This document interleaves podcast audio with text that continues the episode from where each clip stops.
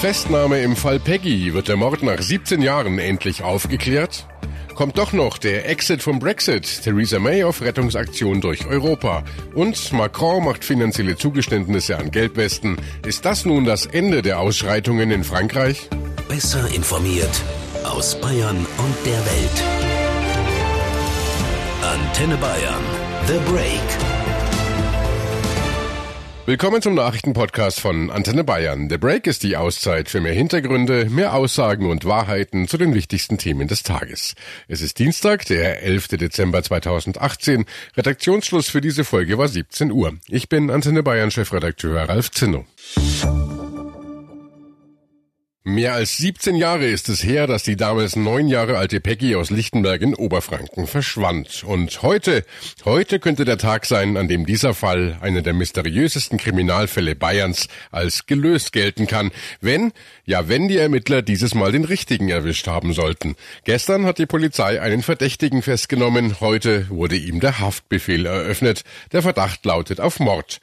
Mein Kollege Christoph Lemmer beschäftigt sich seit Jahren mit dem Fall Peggy und hat sogar ein Buch darüber geschrieben geschrieben. Und heute, Christoph, hast du ja auch verfolgt, was da passiert ist. Zunächst, wer ist dieser Verdächtige? Ja, er heißt Manuel S. und es ist derselbe, den die Ermittler vergangenen Spätsommer schon mal vernommen haben. Da hatte er Folgendes ausgesagt. Am 7. Mai 2001, das war ein sehr kühler und regnerischer Tag in Lichtenberg, da sei er mit seinem Auto unterwegs gewesen, einem goldfarbenen Audi 80.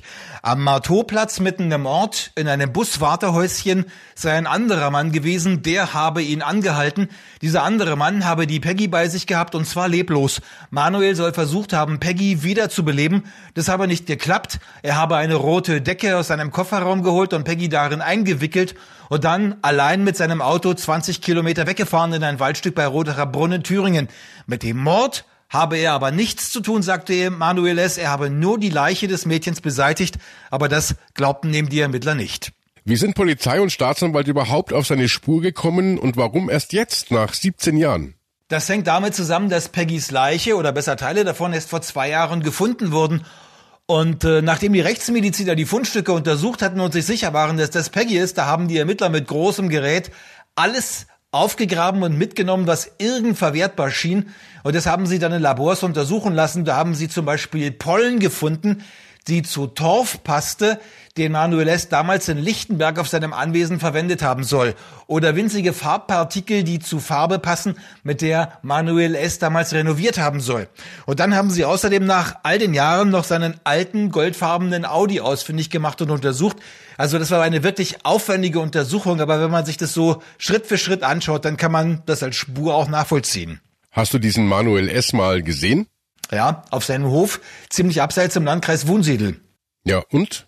Eigentlich ein netter Kerl, sieht ausgesprochen gut aus, Frauentyp, wohnt auf dem Anwesen mit Frau und Kindern, aber viel erzählt hat er nicht. Und damals, als die Peggy verschwand, da hatte sich die Polizei ja schon mal mit ihm beschäftigt. Ja, richtig. Und äh, zwar hatte ihn der Ulfi K. belastet.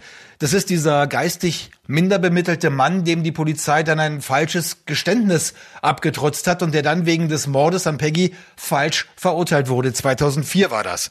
Kurz nach Peggys Verschwinden gab es in Lichtenberg einen Vatertagsausflug mit mehreren jungen Männern. Und einige haben makabere Witze über die gerade verschwundene Peggy gerissen. Manuel S. war auch dabei und meinte, er habe Peggy umgebracht und äh, an einem Flusslauf bei Lobenstein versteckt. Und deshalb war, hat er wohl im Scherz gemeint, aber der Ulfi, der ebenfalls bei dieser Vatertagssause dabei war, der nahm das wohl ernst und erzählte es der Polizei. Die ermittelte daraufhin wegen Totschlagsverdachts gegen Manuel S., aber das ließ sich damals nicht beweisen und Manuel S. machte auch ein Alibi geltend, das jedenfalls damals Bestand hatte. Verurteilt worden ist er dann Ulfi K. wegen Mordes an Peggy. Genau, Ulfi ist wegen Mordes verurteilt worden und Manuel S. und dessen Mutter waren in diesem ersten Prozess wichtige Zeugen. Vor allem Manuels Mutter hatte nämlich ausgesagt, sie habe Ulfi im Ort gesehen und zwar am Mittag des 7. Mai 2001, sitzend auf einer Bank am Marteauplatz. Das Gericht glaubte ihr und sah damit Ulfis Alibi als widerlegt an. Aber in den Jahren danach kamen ja immer lautere Zweifel daran auf, dass die Justiz mit Ulfi K. wirklich den richtigen verurteilt hat. Zweifel ist gar kein Ausdruck. Ich habe selber Zeugen gesprochen, die mir nachvollziehbar geschildert haben, wie die Polizei ihre Aussagen verdreht hat oder sie unter Druck gesetzt hat. Es gab einen V-Mann, den die Soko in der Psychiatrie auf Ulfi angesetzt hatte. Der hat die ganze Story geliefert, wie Ulfi die Tat verübt haben soll. Er hat dann aber Jahre später öffentlich alles widerrufen und gemeint, die Kripo habe ihm falsche Versprechungen gemacht und er habe sich alles, was Ulfi belastet, nur ausgedacht. Und dann wurde der Druck auf die Justiz ja auch immer größer. Zehn Jahre nach dem ersten Urteil gab es eine Wiederaufnahme und da wurde Ulfi freigesprochen. Christoph, wie geht das Ganze jetzt weiter? Na, jetzt sollte es recht schnell gehen, denn Manuel S. sitzt ja jetzt in Untersuchungshaft und in Haftfällen gilt ein gesetzliches Beschleunigungsgebot.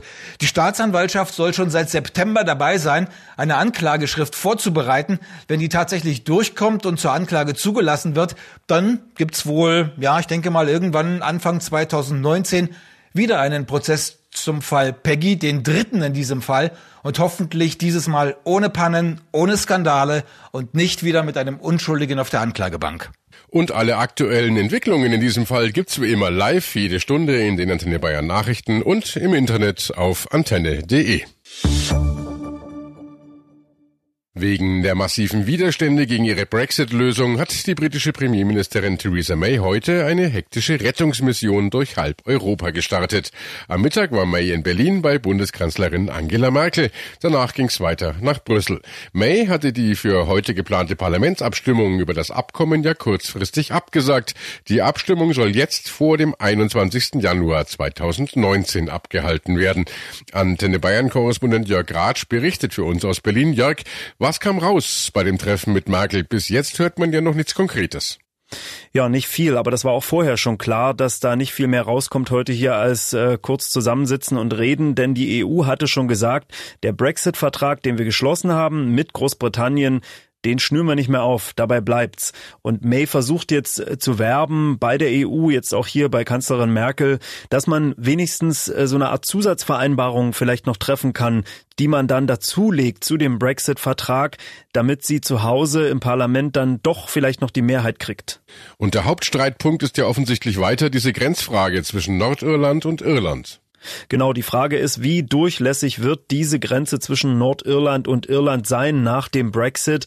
Denn dann ist das eine EU-Außengrenze und äh, alle wollen sie offen halten, so wie sie jetzt ist, dass die Leute hin und her pendeln können, dass Waren, Dienstleistungen frei hin und her transportiert werden können. Aber als EU-Außengrenze muss es natürlich irgendwelche Regelungen geben, damit das nicht eine Schmuggelgrenze wird, um Zölle zu umgehen. Und darüber wird gestritten. Wie durchlässig soll diese Grenze sein? Und was genau ist da jetzt aus Londoner Sicht falsch an diesem Brexit-Deal, dass man dem nicht zustimmen kann?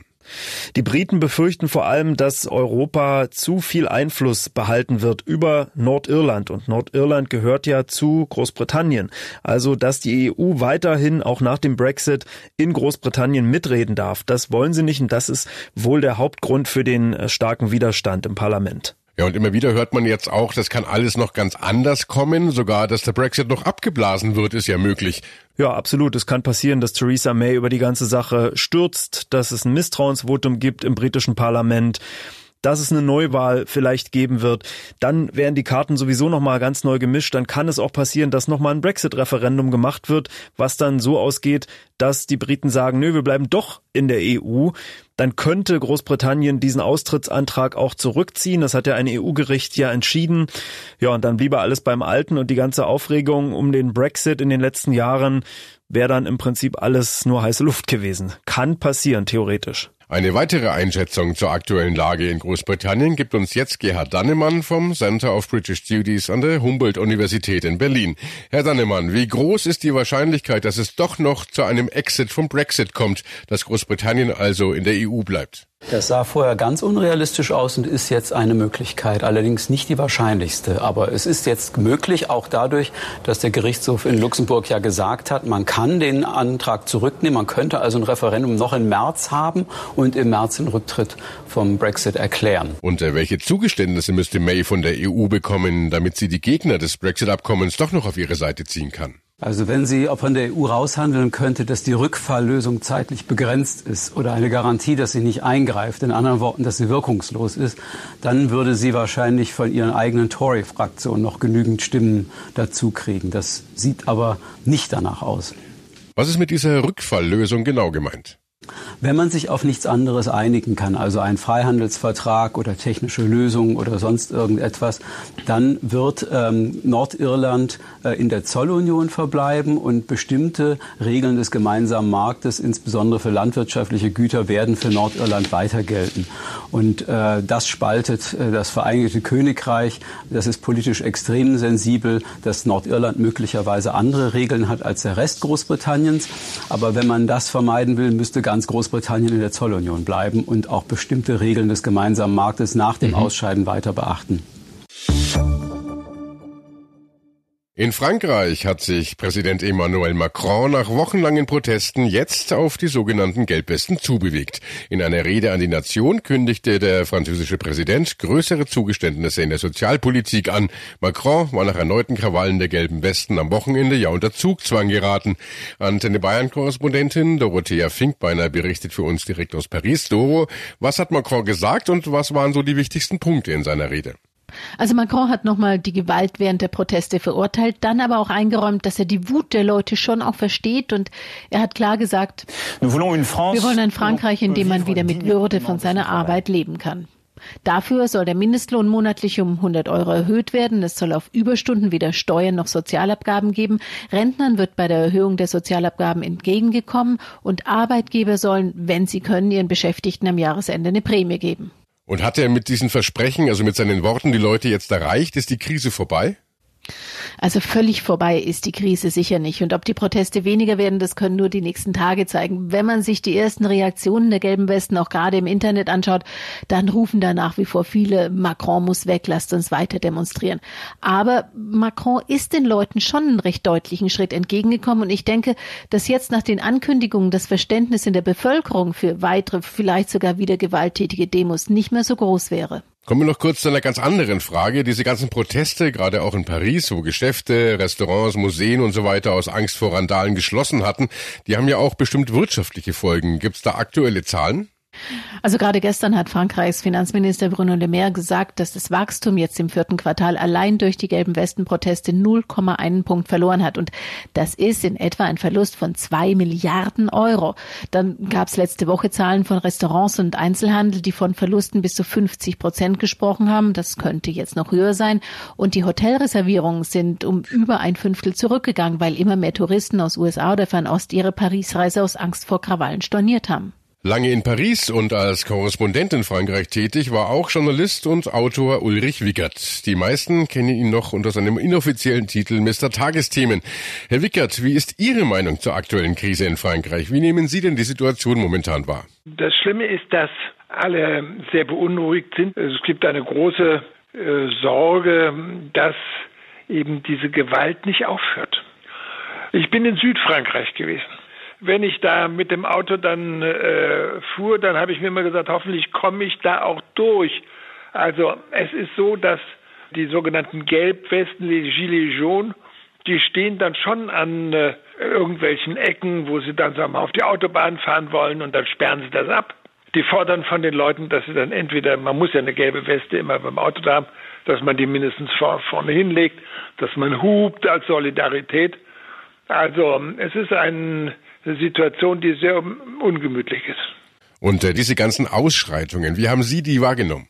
Der letzte Samstag ist der sogenannte vierte Samstag gewesen, an dem äh, die Gelbwesten richtig mit Kraft und Gewalt in Paris gewütet haben, wirklich gewütet haben.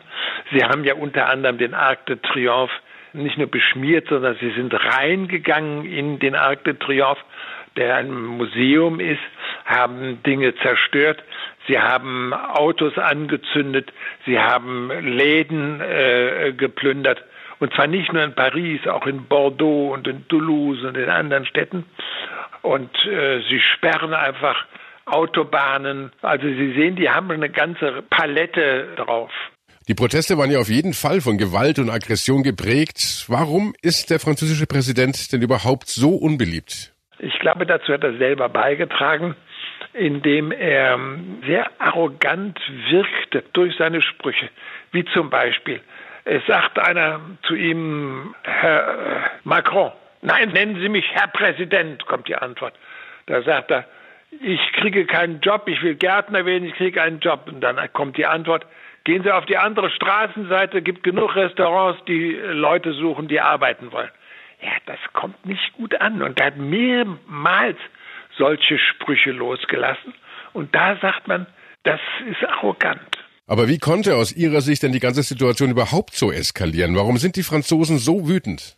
Naja, das Dumme ist, ähm, dass er gleich als allererstes eine Steuer abgeschafft hat, die den Reichen nutzt, die sogenannte Vermögenssteuer. Und dann hat er aber ein paar äh, Maßnahmen getroffen, die nicht so Reichen belasten. Und da muss man eins wissen, in Frankreich ist es modern immer schon gewesen, zu sagen, wir sind gegen die Reichen. Danke, Ulrich Wickert. Macron hat dementsprechend jetzt einen großen Schritt auf die Protestierenden zugemacht. Ob sich die Situation nun komplett beruhigt hat, das wird sich wohl am kommenden Wochenende zeigen. Und das war The Break, der Nachrichtenpodcast von Antenne Bayern an diesem Dienstag, den 11. Dezember 2018. Ich bin Chefredakteur Ralf Zinno.